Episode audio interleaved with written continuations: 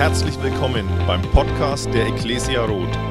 Wir freuen uns, dass du dir die Zeit nimmst, diese Predigt anzuhören und wünschen dir dabei eine ermutigende Begegnung mit Gott. Hey, einen wunderschönen guten Morgen wünsche ich euch. Ich hoffe, ihr seid fit und ausgeschlafen und es geht euch gut und ihr äh, könnt ein bisschen entspannen und ihr seid mit guter Laune hineingekommen. Ich dachte, ich muss euch zu Anfang mal eine Frage stellen. Stellt euch vor, ihr wisst, dass ihr nicht mehr lange zu leben habt. Also es muss jetzt auch gar nicht irgendwie dramatisch sein, sondern man kommt so langsam zu seinem Lebensende, ist der Tage satt, ja, man ist alt geworden und man merkt, es geht so langsam zu Ende. Also lasst euch dadurch nicht deprimieren. Das Leben ist tödlich, garantiert. Ähm, und es tut manchmal gut, auch uns, die wir versuchen, den Tod auszublenden, sich damit zu beschäftigen, dass das Leben endlich ist, ja? Oder? Ist erstmal nicht schlecht. Okay, ihr glaubt jetzt, euer Leben endet. Was wäre euch wichtig, bis zu eurem Lebensende wirklich geregelt zu haben? Wo ihr sagt, okay, bevor ich sterbe, das wäre voll wichtig, das muss geregelt sein. Ich weiß, der eine denkt, Mist, ich hätte die Patientenverfügung schon vor fünf Jahren ausfüllen sollen. Oh, ich habe mein Erbe noch nicht geregelt und so. Könnt ihr euch alles aufschreiben und dann nach dem Gottesdienst erledigen, aber stellt euch das mal so vor, was, was, was wäre euch wichtig?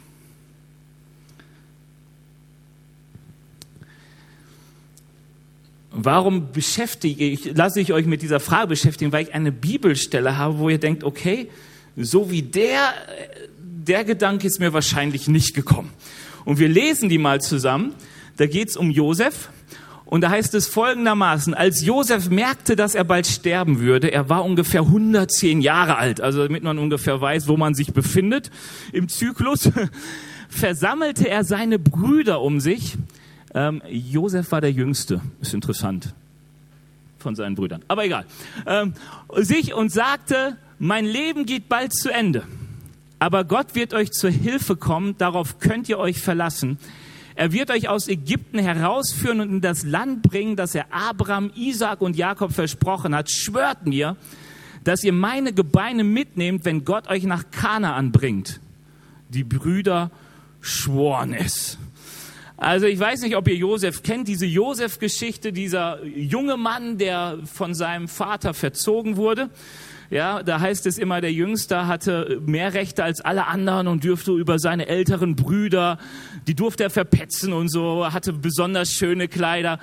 Der bekommt ja so einen tollen Traum dann auch noch, dass seine Brüder und seine Eltern sich vor ihm verbeugen werden und so. Ähm, und dann dreht sich so die Geschichte. Er wird von seinen Brüdern statt getötet, verkauft als Sklave, dort zu Unrecht beschuldigt, kommt ins Gefängnis. Im Gefängnis wird er vergessen. Und äh, dann entdeckt ihn der Pharao, er wird zum zweitmächtigsten Mann in Ägypten und äh, hilft es den Ägyptern wie auch den Israeliten vor einer Hungersnot, die kommt, dadurch zu retten, dass sie genug zu essen haben, ähm, vergibt sogar seinen Brüdern und kommt irgendwann an sein Lebensende. Und an diesem Lebensende hat er diesen interessanten Wunsch. Hat jemand an sowas gedacht, zu sagen, hey Leute, wenn ihr irgendwann mal wieder umzieht, dann bitte nimmt meine Gebeine mit, meine Knochen mit oder was auch immer noch von mir übrig ist. Ich meine, der lebte in Ägypten, da konnte man, kannte man ja das Einbalsamieren, ähm, wie auch immer das so geschah, was so von Josef übrig war. Also interessant. Also die Geschichte finde ich sowieso interessant, weil Josef war ein Flüchtling in Ägypten. Und Ägypten nahm ihn auf und danach praktizierten sie Familiennachzug. Habt ihr es gemerkt? Josefs Familie war circa fast knapp 80 Mann groß und sie kam nach Ägypten und das Interessante ist übrigens, dass Ägypten eine Sonderstellung in der Bibel immer hat. Warum? Weil sie das Volk Israel aufgenommen hat zur Zeit der Hungersnot. Also das Land hat mehr Segen, weil es sie aufgenommen hat, als das, dass er sie hinterher versklavt hat. Also das ist nur mal so zum Gedanken. Ähm, das Volk, die Ägypter haben eine große Verheißung in der Bibel, auch für die Zukunft, dass sie einen Retter kennenlernen werden und so weiter. Ganz interessant und immer nur, weil sie das Volk Israel beherbergten. Anderes Thema, hat heute mit heute gar nichts zu tun. Wir gehen mal weiter. Etwa 400 Jahre später lesen wir Folgendes. Mose nahm den Sarg mit den Gebeinen Josefs mit. Josef hatte nämlich den Israeliten ein Versprechen abgenommen und gesagt, Gott wird euch bestimmt eines Tages zur Hilfe kommen und euch aus Ägypten herausführen, dann nehmt auch meine Gebeine von hier mit. Ich dachte, interessant.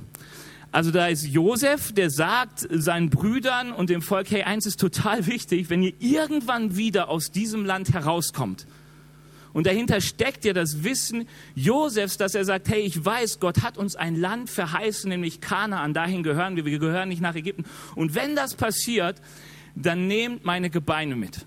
Circa 400 Jahre später kommt Mose in dieses Land, dieser Mose von dem, der zum Pharao sagt, hey, lass mein Volk ziehen, weil Gott hat mich gerufen, dieses Land, dieses Volk, das mittlerweile in Ägypten versklavt ist, aus der Sklaverei hinauszuführen in dieses verheißene Land.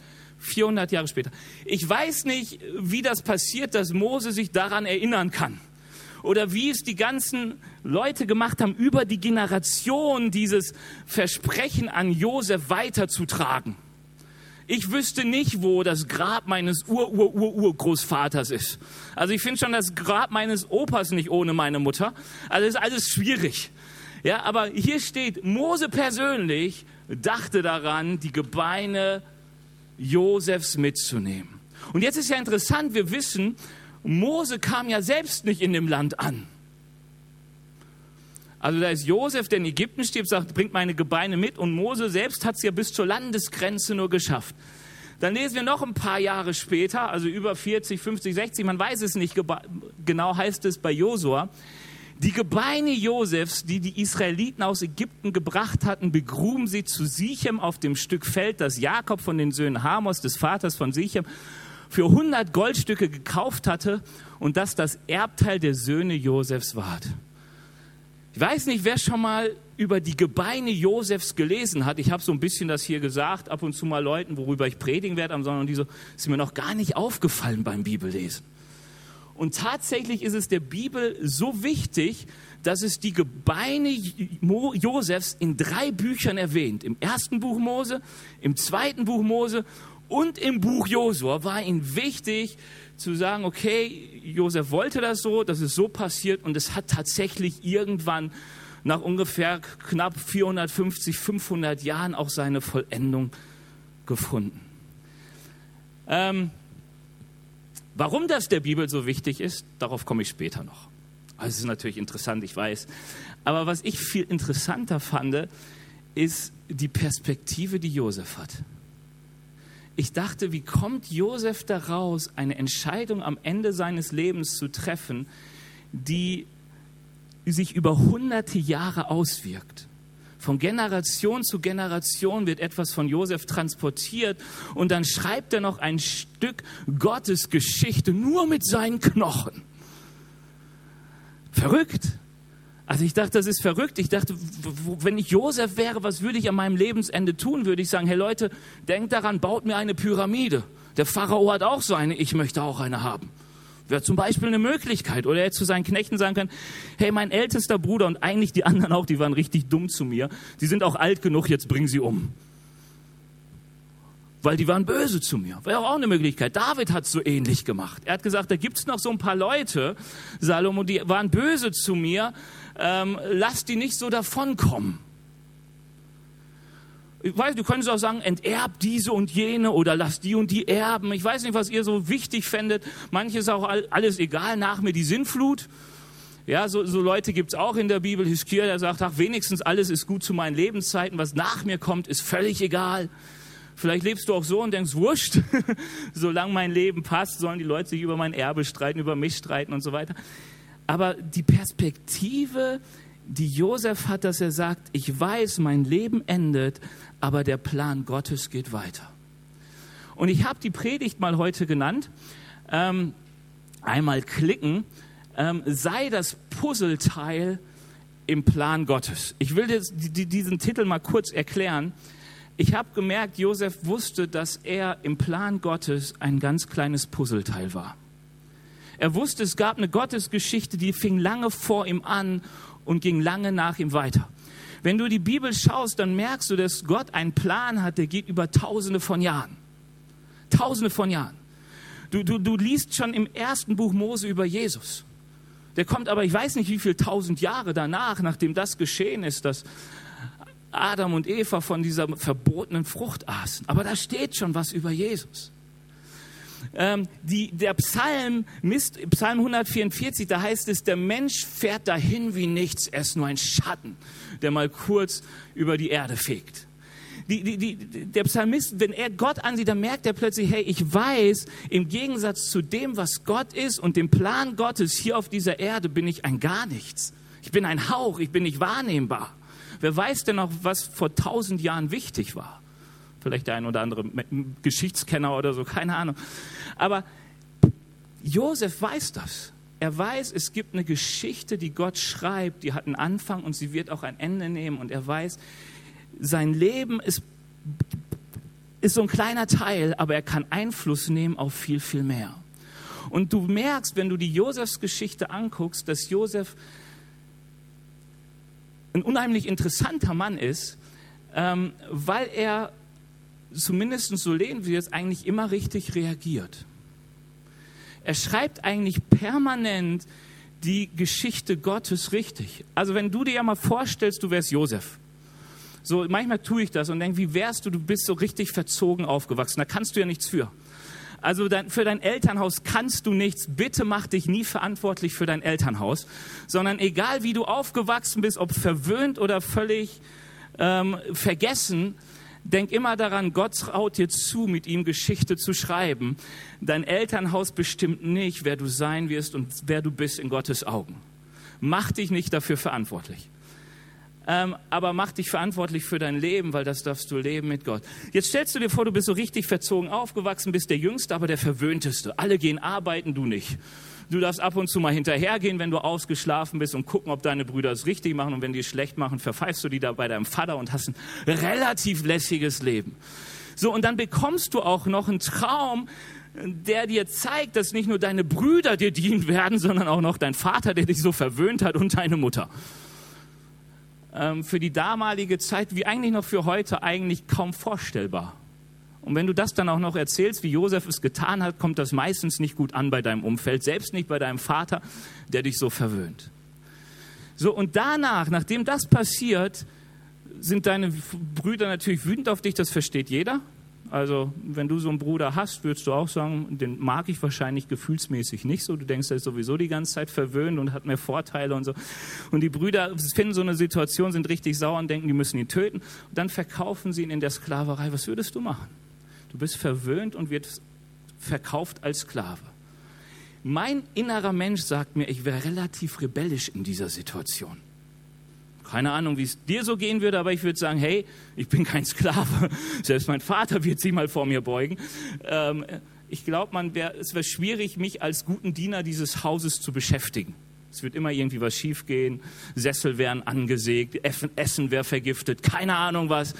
Ja, so stelle ich, vielleicht bin ich auch einfach nur ein komischer Mensch, aber du kannst ja mal überlegen, was so.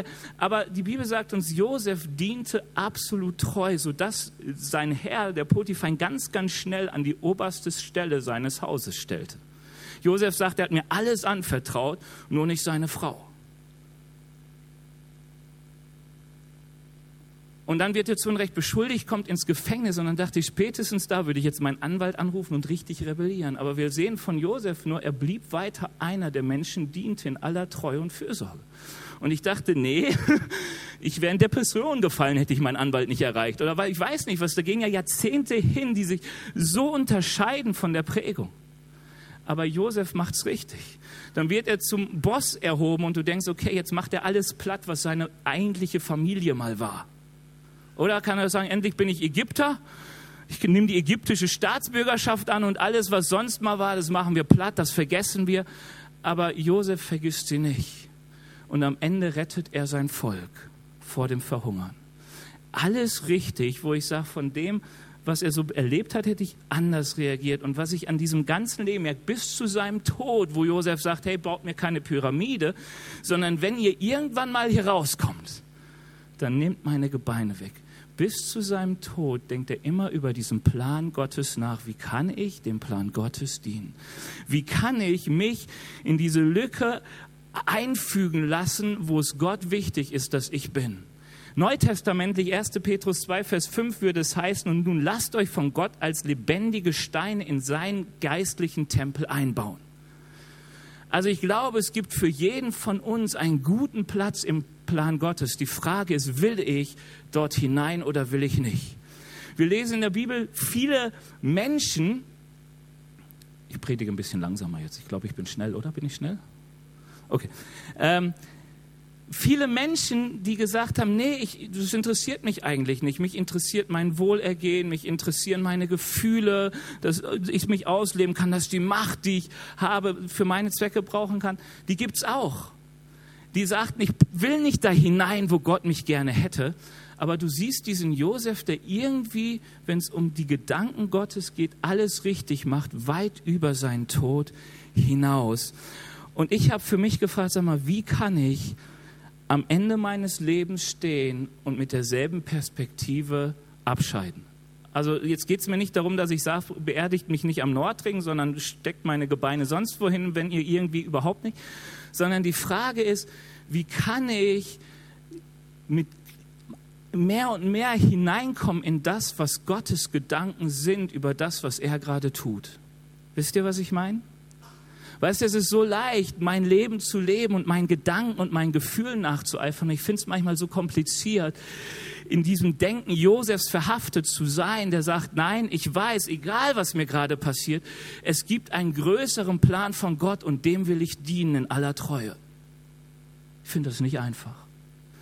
Und ich habe so Josefs Leben betrachtet und ich möchte euch sagen, was ich so da rausgezogen habe, um zu sagen, okay, ich glaube, wenn man dem so nacheifert, dann kann man mehr und mehr hineinkommen, dem Plan Gottes zu dienen, mehr als vielleicht Menschen zu dienen und sich selbst zu dienen und zu sagen, doch, ich bin dieses Puzzleteil, das Geschichte für Gott schreibt auch über den eigenen Tod hinaus, weil ich weiß, Gottes Plan hat vorher begonnen und er endet irgendwann ganz woanders. Das Erste, was ich merke, was wir lernen müssen, ist dem Wort Gottes und der Treue Gottes zu vertrauen. Das ist mein erster Punkt. Vertraue dem Wort und der Treue Gottes.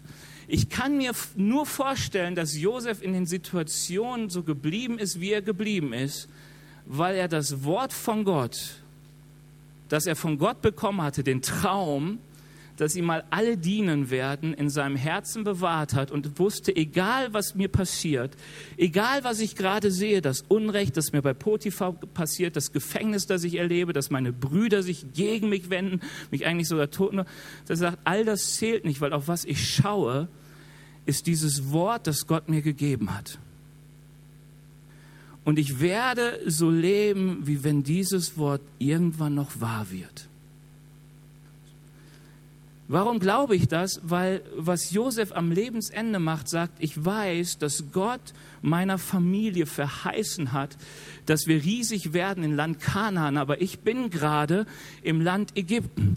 Und wenn ich hier sterbe und hier begraben bin, dann denkt jeder, Gottes Zusagen werden nicht eingehalten. Oder? Und Josef sagt, Leute, ich weiß, dass Gottes Wort zählt auch über den Tod hinaus.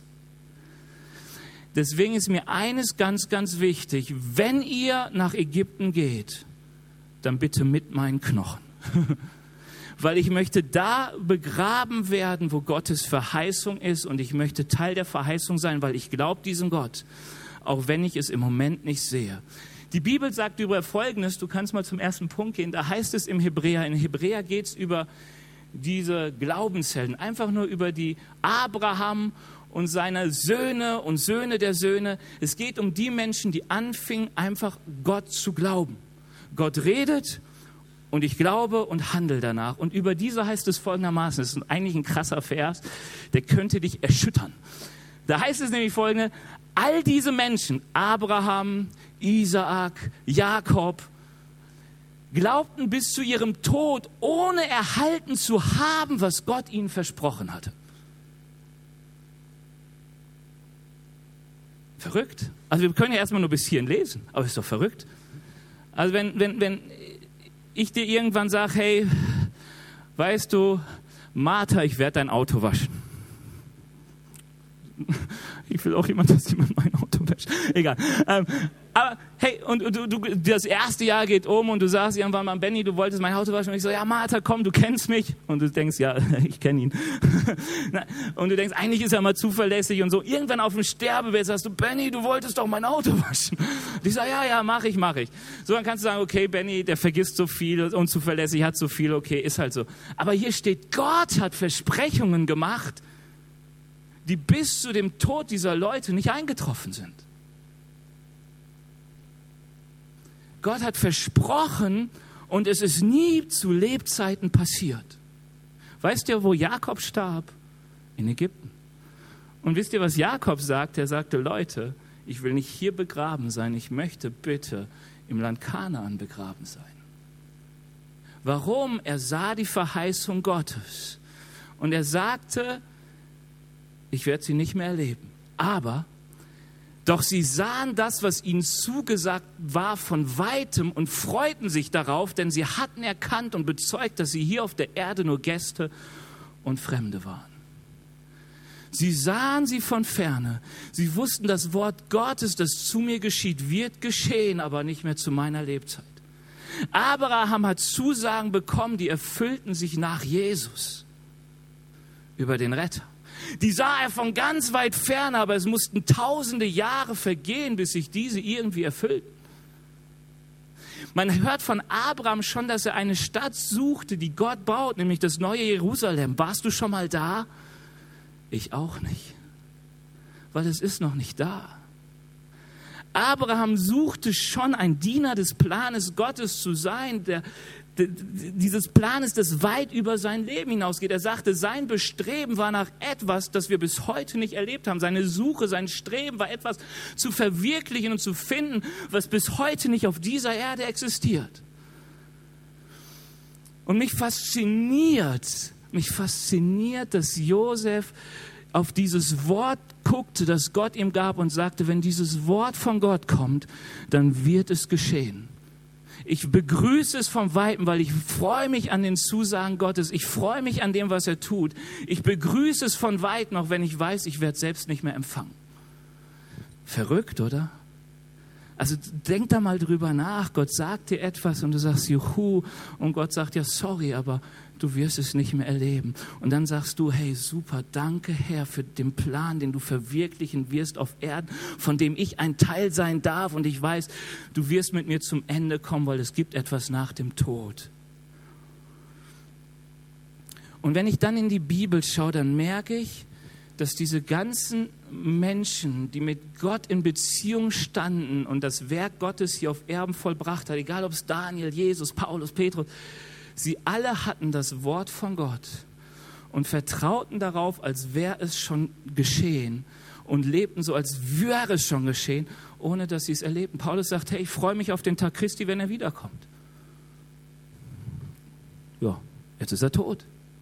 Aber er hat gelebt, wie wenn dieser Tag zu seinen Lebzeiten kommt. Das ist gut ist eine gute Lebensphilosophie. Warum? Weil Abraham schon so lebte. Er sagte, ich lebe so, als könnte ich die Stadt, die Jesus gerade baut, finden. Und alles geschah, indem sie dieses Wort Gottes nahmen und auf dieses Wort vertrauten. Daniel nahm das Wort Gottes. Daniel war in Gefangenschaft, wissen wir. Ähm, Babylon und er liest das Wort Gottes von Jeremia, wo Gott zu Jeremia sagt, Jeremia, nach 70 Jahren werde ich das Volk zurückführen. Und er liest es und er sagt, Gott, ich stelle mich jetzt auf dieses Wort, das du gesprochen hast. Ich bin hier noch und wir müssen zurück, weil du es sagst. Und Gott sagt, stimmt. Ihr kommt zurück. Ich stehe zu meinem Wort. Und du kannst die, die ganzen Sachen durchgehen. Jesus, wie oft sagt die Bibel, damit erfüllt wird, was geschrieben steht. Und du denkst, Mann, das ist tausende Jahre her, ist hunderte Jahre her. Warum? Dieses Wort Gottes geschah und die Leute nahmen es auf und haben gesagt, ich schaue auf dieses Wort, es ist mir realer als das, was ich gerade vor Augen habe. Es ist mehr Perspektive, es hat mehr Leben als das, was ich gerade erlebe. Und ich glaube, wenn wir hineinkommen wollen und sagen, ich möchte ein passendes Teil im, im, im, Plan Gottes sein. Ich möchte sein Reich bauen auf Erden. Ich will Perspektive haben für das auch, was nach mir kommt. Ich will leben für ihn und nicht für mich. dann ist es so wichtig, dass wir dem Wort mehr glauben als alles andere. Die Bibel sagt uns, Paulus sagt uns, wir leben nicht durch Schauen, sondern durch Glauben. Nicht das, was ich sehe, bestimmt das, worauf ich mich ausrichte, sondern das, was Gott mir sagt, das, was Gott uns sagt, bestimmt, wofür wir leben. Josef wusste das. Er kannte die Verheißung an seine Väter. An Isaac, ihr werdet dieses Land besitzen, ich werde euch mehren, ihr werdet groß sein. Josef holte keine 80 Mann nach Ägypten, was für ein Riesenvolk, hey, uh, super. Ist ja nicht viel. Also ich habe jetzt gehört, die, die, die kinderreichste Frau Ugandas hat 43 Kinder geboren. Eine Frau nur. Wow. Kann man sagen als Mann. Aber gut. Ähm, weißt du, was sind denn 80? Ich meine, ist doch kein großes Volk, ist eigentlich gar nichts.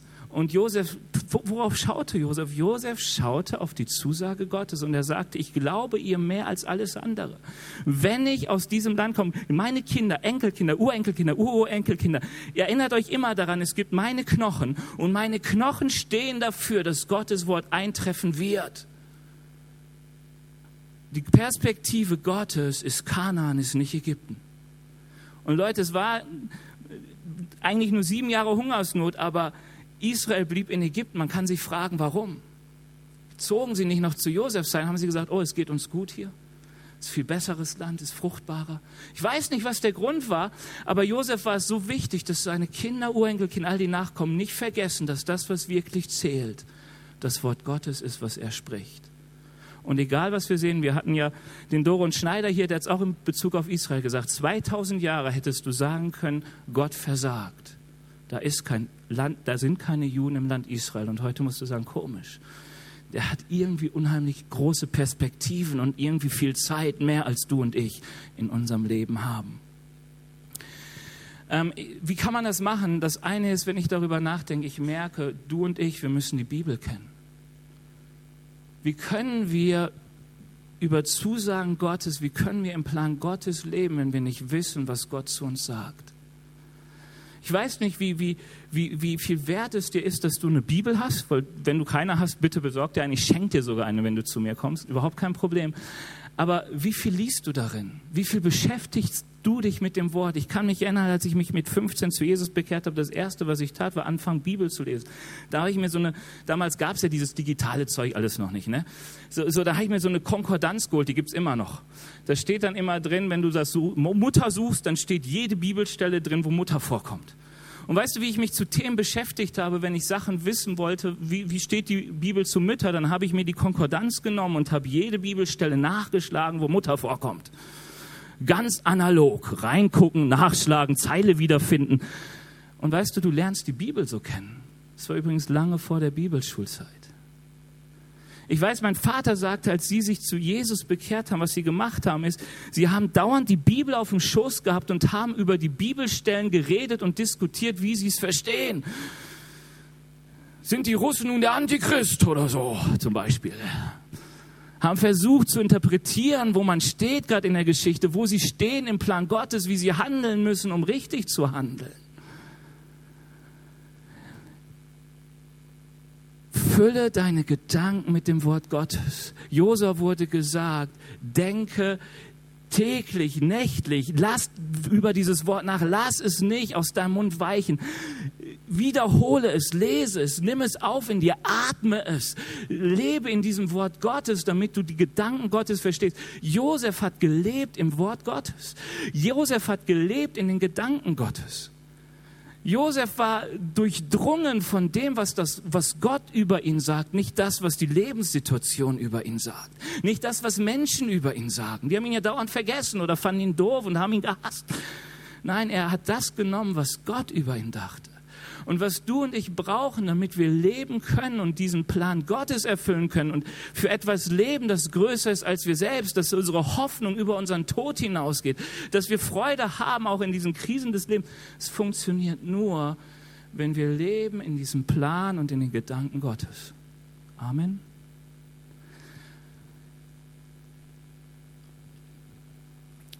Tu das. Weißt du, das Erste, was dir begegnet ist, als du Gott kennenlerntest, war sein Wort. Die wenigsten von uns sind auf den brennenden Dornbusch gestoßen.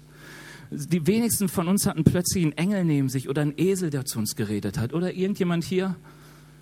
Ich hätte es mir gedacht. Sondern das meiste von uns passiert, dass das Wort Gottes uns in irgendeiner Weise getroffen hat.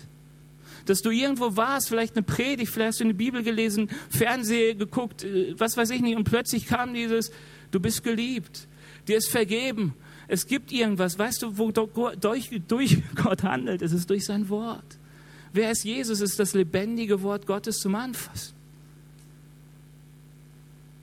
Und weißt du, womit du angefangen hast, damit musst du auch weitermachen. Und damit musst du auch vollenden mit seinem Wort und dem Glauben an sein Wort und das Handeln nach seinem Wort.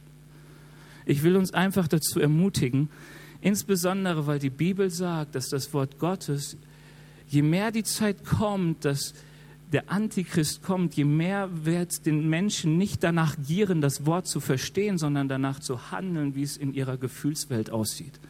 Hey, das hat Paulus schon geschrieben. Paulus sagte schon, hey, die Leute werden immer mehr danach handeln, was ihnen gut tut zu hören.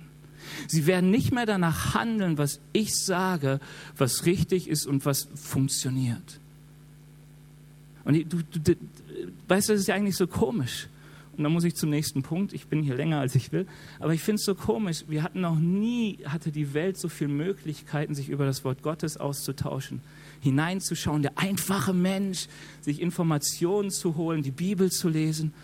Und man hat manchmal das Gefühl, es wird selten so wenig darauf geachtet, was Gott wirklich sagt, sondern man fragt danach, was tut mir gut, was fühlt sich gut an. Und ich sage dir, wir werden leben, wenn wir tun, was das Wort Gottes sagt. Wir werden leben, wenn wir auf das vertrauen, was das Wort Gottes sagt. Wenn wir auf das bauen, was das Wort Gottes sagt. Wenn wir schauen auf das, was das Wort Gottes sagt. Hey, ich sag dir was, meine Perspektive ist nicht, dass eine nette, liebe Welt noch bestehen bleibt, bis ich zu Ende gekommen bin mit meinem Leben. Außer ich sterbe heute oder morgen, keine Ahnung, weiß man ja nicht. Aber ich glaube, ich kann diese Welt, wie sie mir gerade sehr angenehm ist, nicht bewahren. Und ich glaube, wenn ich in die Bibel schaue, dass Gott das auch nie verlangt hat. Er hat nie gesagt, Benny, guck, dass du ein schönes, nettes Leben führst und deine Kohle beieinander hältst und deinen Verwandten Haus baust oder so, sondern an sich, was er sagt, ist, guck, dass das Reich Gottes überall verkündet wird, dass die Menschen, die keinen Frieden haben, Frieden erleben, dass denen, die dauernd gesagt wird, dass sie nicht geliebt sind, Liebe erfahren, dass sie wissen, es gibt eine Wahrheit und die macht frei und die bringt Leben. Also wir beschäftigen uns durch Nachhinein und ähnlich mit so vielen Dingen und von dem ich merke, das Wort Gottes sagt mir etwas anderes. Mein, mein, mein Job ist es, in einer hoffnungslosen Welt Hoffnung zu bringen, in einer Welt, die nur für das Diesseits lebt, zu sagen, es gibt ein Leben nach dem Tod. Für jemanden, der immer denkt, ich bin mein Boss, nein, wir haben einen Gott, der uns geschaffen und geliebt hat. Nein, wir sind keine Zufallsprodukte. Okay, komm, lass uns hineinkommen in diese, in diesen Josefs Perspektive, indem wir anfangen, Wort Gottes zu atmen, darauf zu schauen darauf zu vertrauen. Wenn du in dein Leben hineinguckst, dann guck einfach mal ins Wort Gottes, sagt es was zu meiner Lebenssituation und dann versuch zu vertrauen. Wie vertraut man, indem man sagt, Herr, wo bist du? Du bist da, zeig dich mir. Ich will leben nach dem, was du mir sagst. Ich will mich umarmt wissen von dir hey, ich kann so gut nach Gottes Wort handeln, wenn ich weiß, ich bin geliebt von ihm, dann wird er mir wertvoller als alle anderen Dinge. Die Grundlage ist immer Begegnung mit Gott. Der zweite Punkt ist, kämpfe für sein Reich und seine Gerechtigkeit. Der wird nicht so lang. Ist jetzt ein kürzerer Punkt, aber ich finde ihn unheimlich wichtig. Bei dem, was Josef erlebt hat, wäre die normale menschliche Reaktion zu sagen, und jetzt fange ich an, für mich zu kämpfen. Das lasse ich mir nicht gefallen. Ich rufe meinen Anwalt an. Ich, ich, ich, ich bringe meine Brüder vor Gericht. Ich schwärze dir das Recht an von meinem Vater. Ich weiß nicht, was ich mache. Also, du, du, das Normale ist, wenn, wenn du plötzlich immer kleiner werden musst und deinen Wert verlierst in den Augen von Menschen, dass du anfängst für dich zu kämpfen und versuchst, dir Position und Raum zu schaffen, oder? Ist es nicht oft so, du wirst krank und was erst ist, Gott, warum? Ich muss doch irgendwie. Oder dein Job geht verloren. Und die, die, typische Reaktion des Menschen, finde ich, glaube ich, so, wenn ich manchmal in mein Herz hineinschaue, ist, wenn ich Probleme bekomme, dann fängt sich irgendwann alles darum zu kreisen, wie ich wieder besser dastehen kann. Mein Leben dreht sich irgendwann nur noch um mich selbst. Ist das euch auch schon mal so irgendwie ergangen? Und dann denke ich, komisch, das macht Josef nicht. Josef macht das nicht.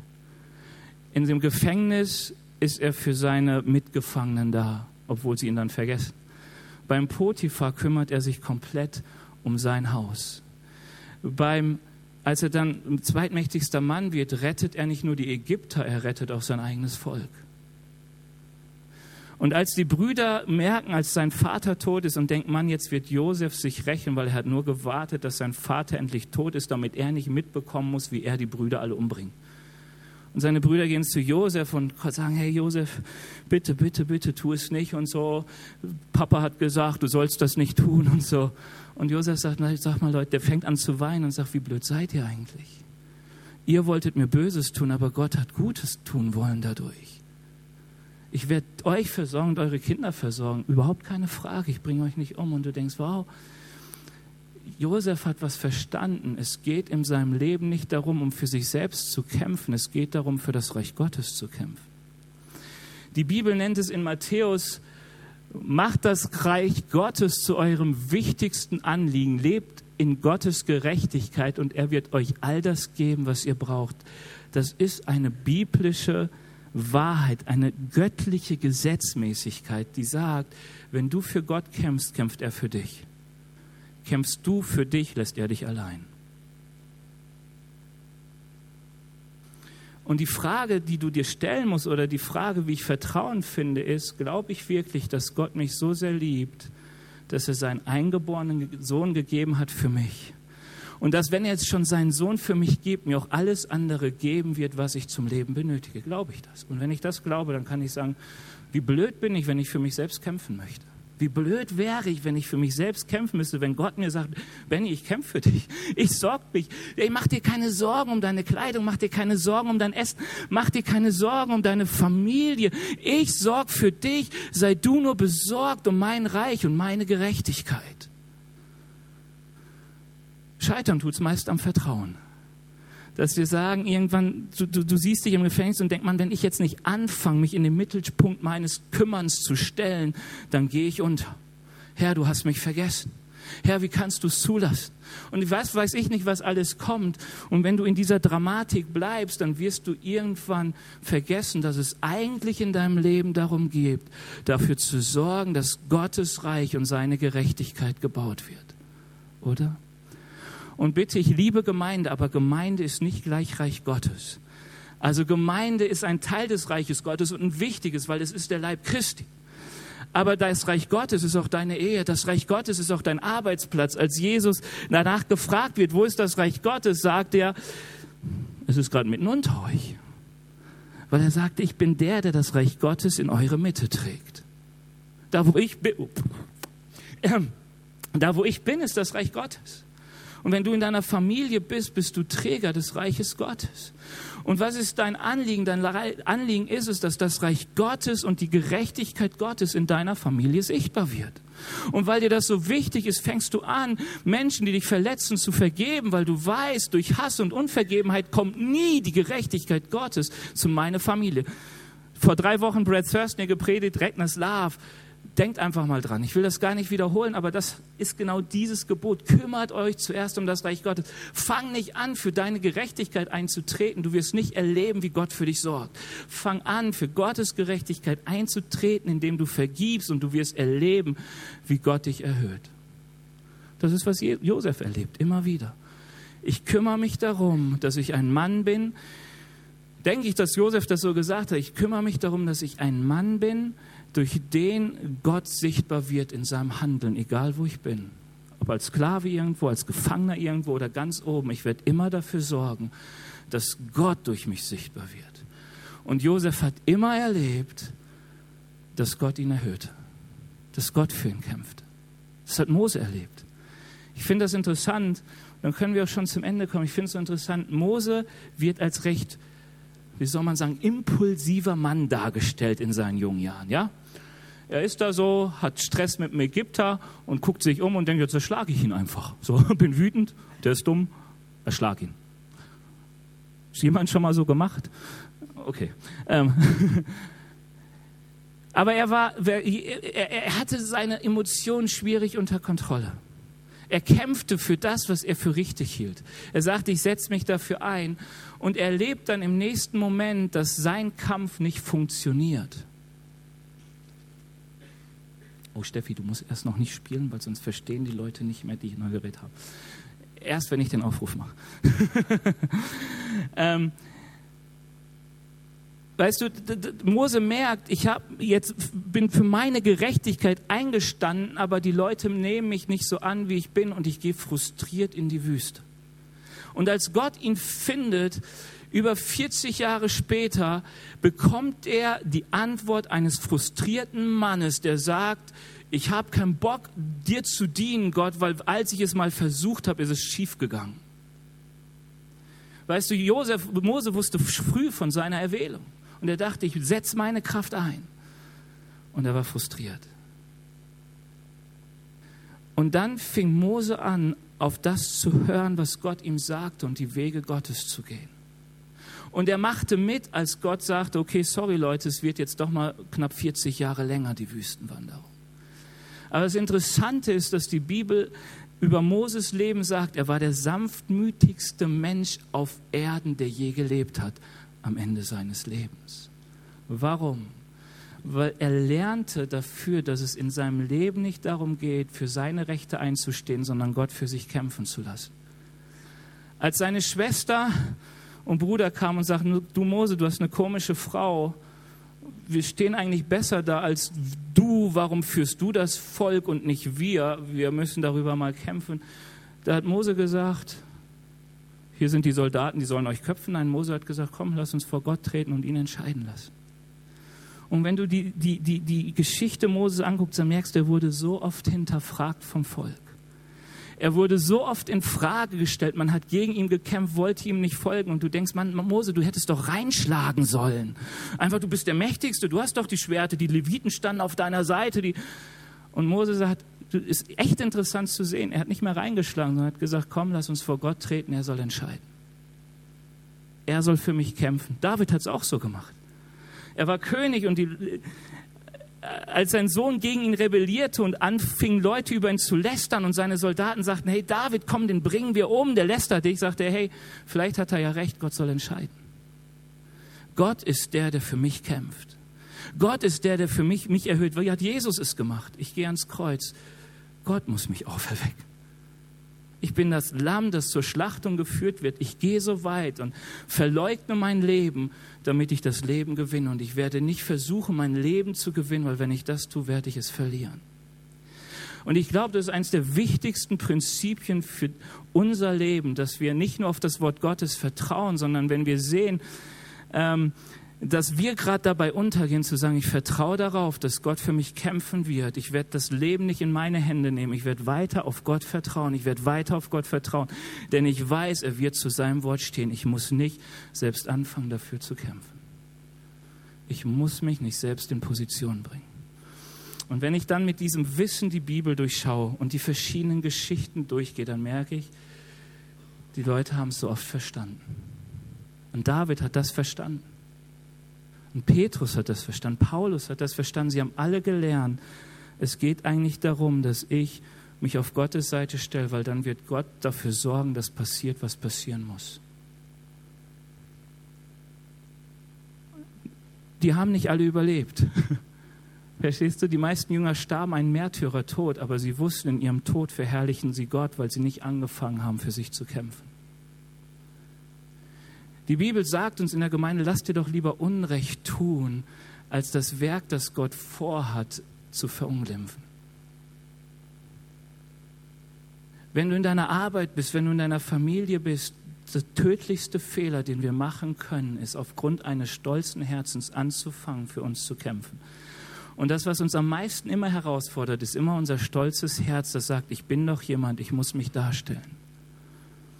Und die Bibel sagt, nein, lass uns Gott unterordnen, lass uns nach seinem Reich und seiner Gerechtigkeit streben, damit er für uns kämpft. Du sollst ruhig sein, ich will für euch kämpfen. Du darfst jetzt anfangen zu spielen. hey, ich will uns einladen, Gott mal damit zu suchen. Einfach mal Gott zu suchen, uns vor ihm zu stellen und sagen, Herr, hier bin ich, sende mich. Ich finde, das ist immer das coolste Gebet im Gottesdienst. Im Gottesdienst ist, Gott zu einem sprechen zu lassen und zu sagen, eigentlich Gott, ich will für dich leben. Und vielleicht kommen dir manchmal Gedanken, wo du merkst, hey, ich habe ich hab nicht für Gott gekämpft, ich habe für mein eigenes Reich gekämpft. Ich habe für meine eigene Gerechtigkeit gekämpft. Ich habe für meinen eigenen Ruf gekämpft. Wie oft sind Instagram-Posts ein Kämpfen für den eigenen Ruf? Wie oft ist manches Gehabe in der Arbeit das Kämpfen für den eigenen Ruf? Und du fühlst dich angesprochen und sagst, Herr, danke, dass du vergibst. Ich will weiter wachsen. Und das ist das Schöne in der Bibel, dass diese Menschen alle Prozesse durchleben und zum Tragen kommt, was Gott über sich selbst sagt, ich bin treu, auch wenn ihr untreu seid. Die Zeit zur Umkehr funktioniert immer. Die Zeit weiterzumachen, so wie Gott es möchte, ist immer möglich. Und ich glaube, dass Gott heute Morgen uns einfach ruft und dich ruft und zu uns reden möchte. Und wenn du mutig bist, dann darfst du aufstehen, so, wir singen jetzt zwei Lobpreislieder und einfach zu sagen, Herr, hier bin ich. Du darfst reden. Heiliger Geist, du bist da. Fang du an, mein Herz zu bewegen. Ich möchte tun, was du sagst. Ich möchte mich für das entscheiden, was du möchtest. Wenn du sagst, fang an zu vergeben, dann fange ich an zu vergeben. Wenn du sagst, fang an zu schweigen und red nicht mehr schlecht über, dann werde ich das jetzt tun. Wenn du sagst, werd mutiger, mich zu verkünden, dann werde ich das tun. Hey, ich finde es so cool. Oh, mein Herz geht gerade über. Äh, Mache ich den schon mal zu. Hey, wir waren in einer Kleingruppe und eine in unserer Kleingruppe meinte, hey, sie hat so aufs Herz bekommen, nicht mehr so viel zu schweigen. Sondern wenn sie merkt, dass sie Zeuge sein soll für Gott, dann sagt sie es auch, wenn sie sich unbeliebt macht. Und ich dachte, das ist so gut. Weil ich kämpfe für Gottes Reich und seine Gerechtigkeit und nicht für meinen Ruf. Weil das Schlimme ist, so oft und so oft wir für uns und unser Ego kämpfen, leidet fast immer das Reich Gottes und sein Ruf. Lass uns mal aufstehen, ich will mit uns beten.